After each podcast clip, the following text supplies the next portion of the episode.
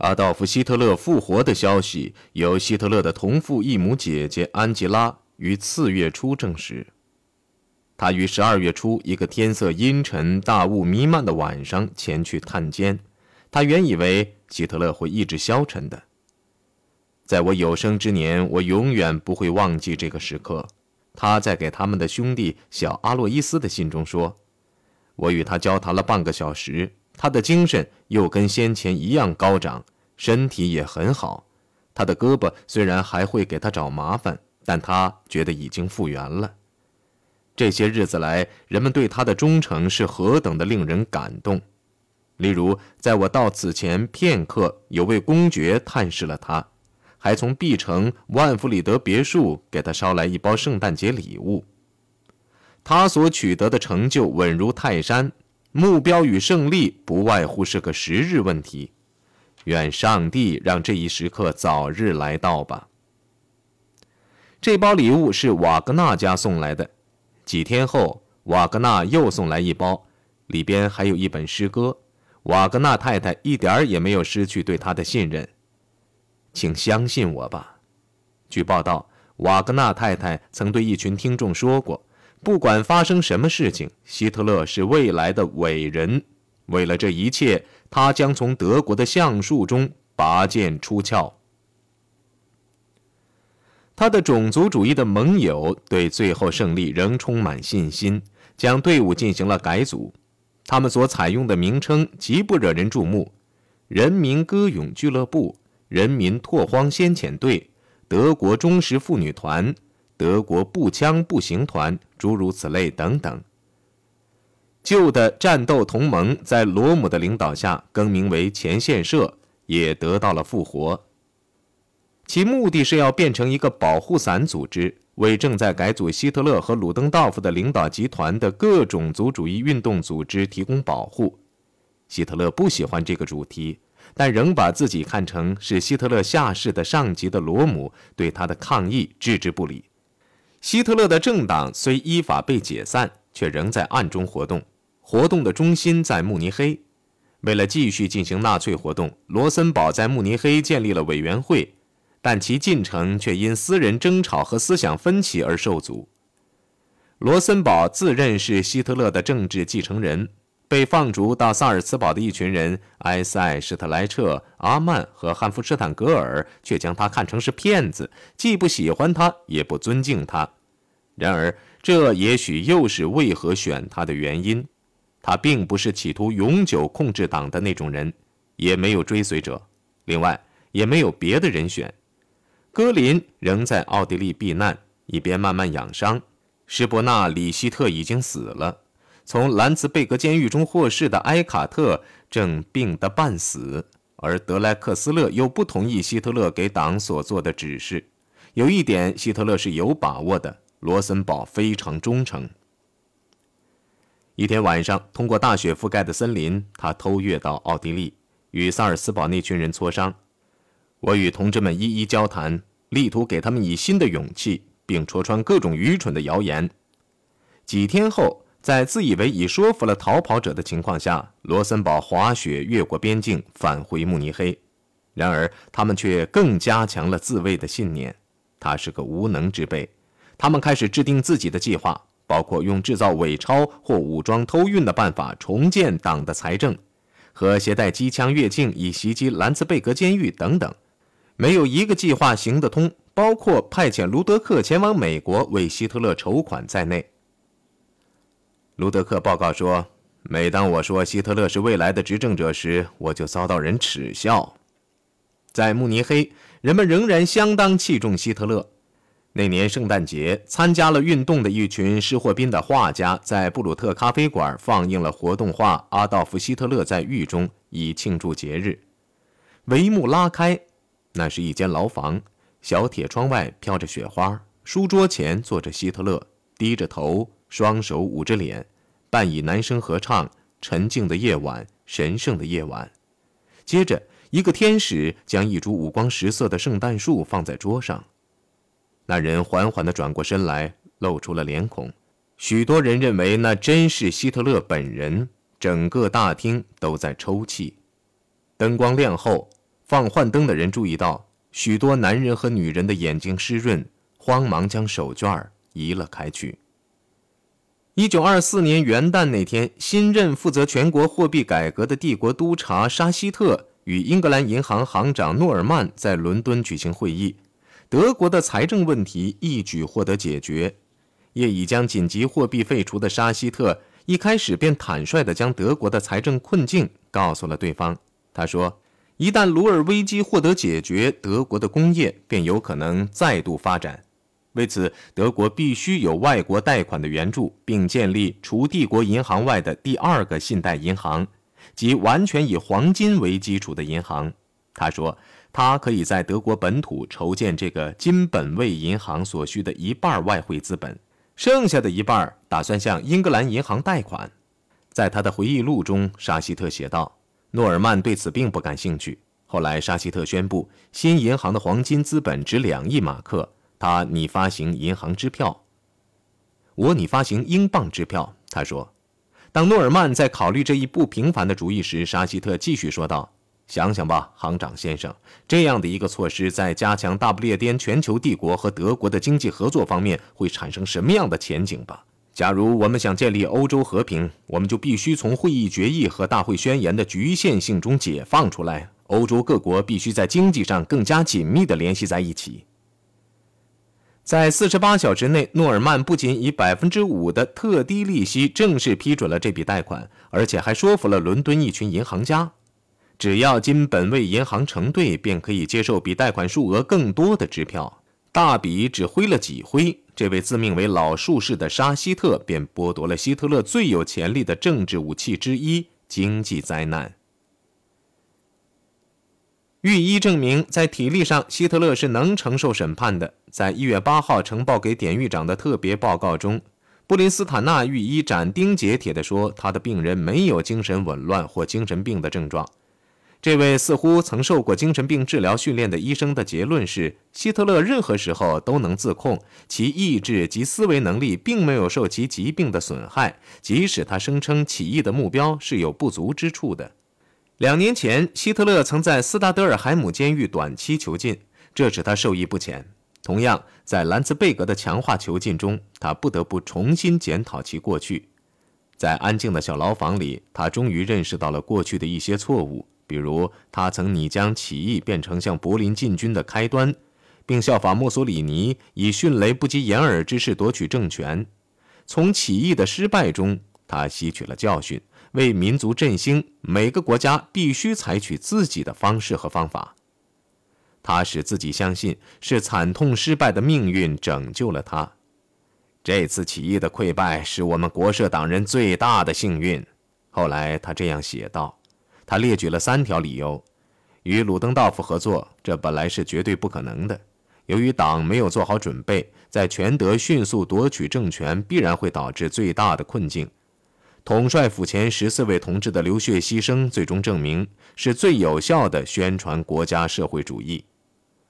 在过去几个星期内，他所做的不只是面对现实，他几乎通读了所能读到的书籍：尼采、张伯伦、兰克。特莱斯克和马克思的著作，他泛读了俾斯麦的回忆录和许多有关世界大战的回忆录。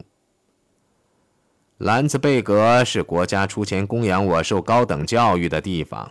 后来他对弗兰克说：“而且是没有大学教授在那里装腔作势的使人知识化的地方。反正意志力胜过知识。如果上帝只认识世界，而不是用意志造出世界，今天仍是混沌未开。”初入牢房时，希特勒只怪自己交了逆运。现在通过条理化，他认识到是命运拯救了他。据汉弗斯坦格尔称，那年一月间，列宁去世，希特勒也重新确立了自己和德国的命运。列宁之死让希特勒狂喜，他对汉弗斯坦格尔说：“历史正在重复自己。”1762 年，腓特烈大帝听到俄国皇后伊丽莎白之死的消息时，也是欢天喜地的。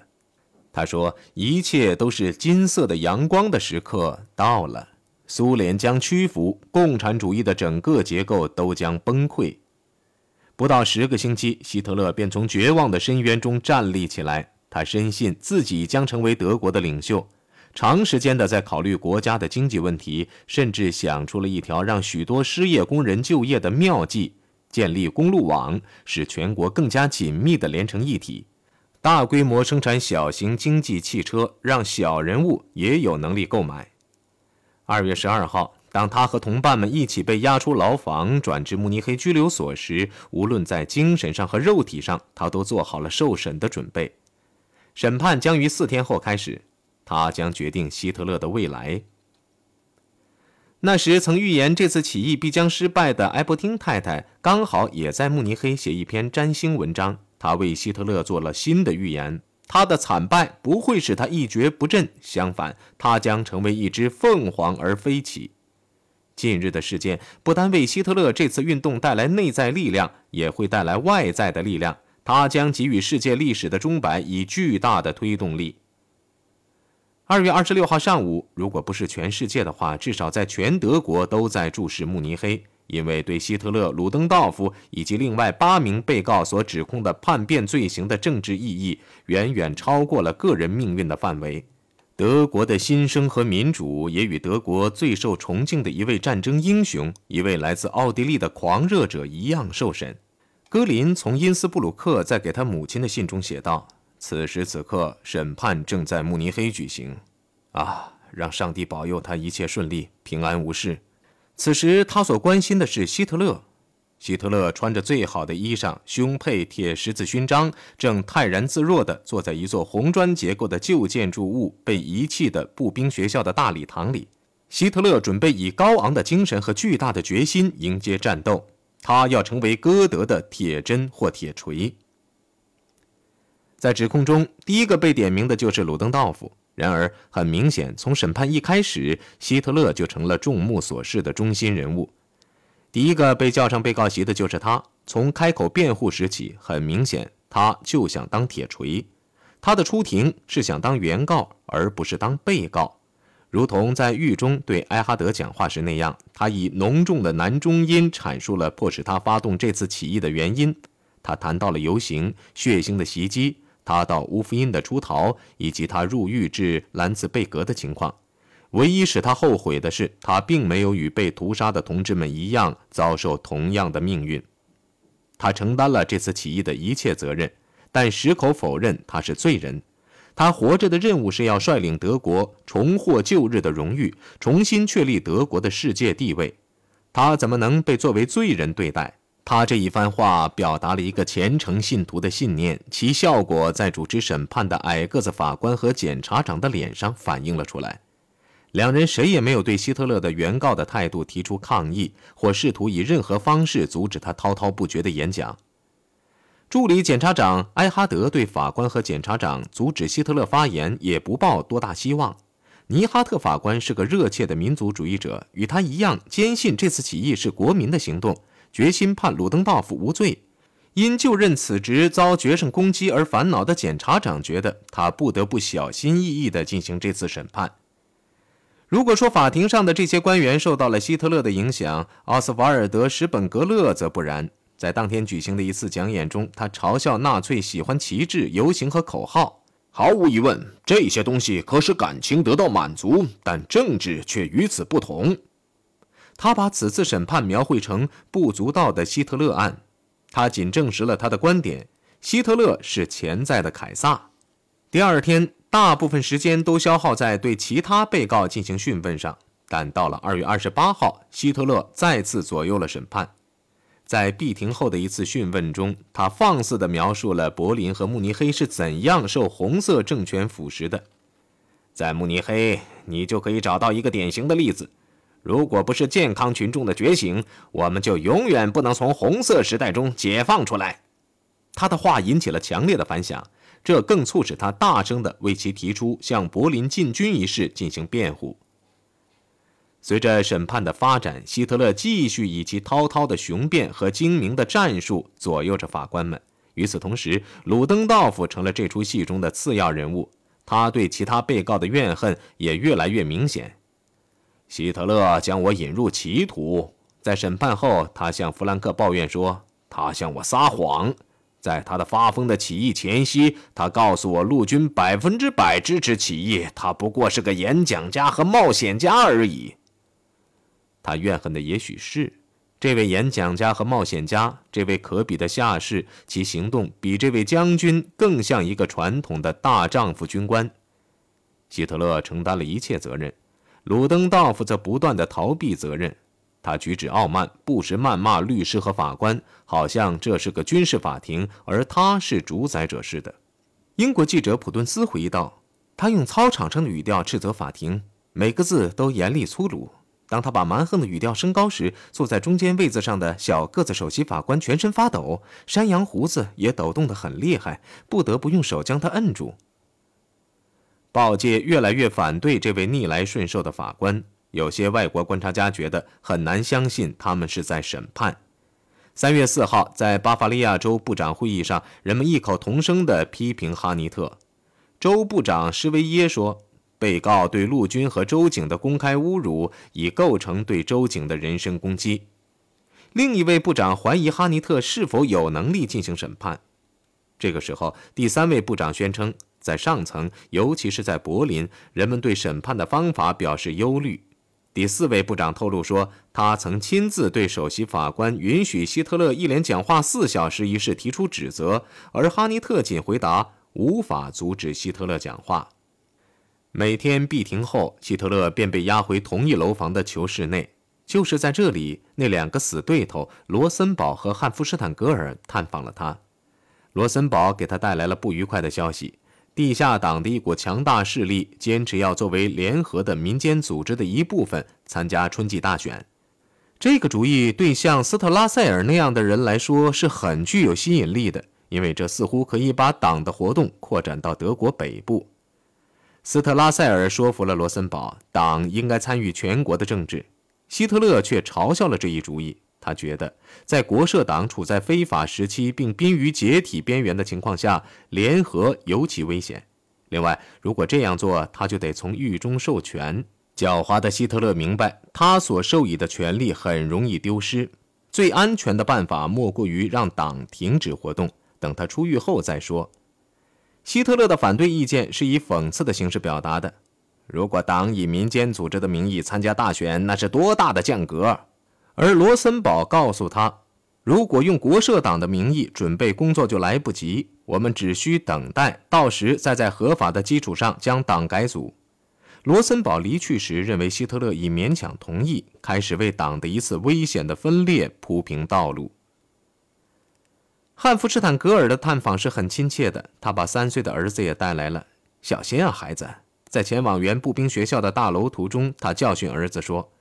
他们到牢房里去看阿道夫叔叔。不过某一天他会成为德国的领袖，并把他从目前的痛苦中解放出来的。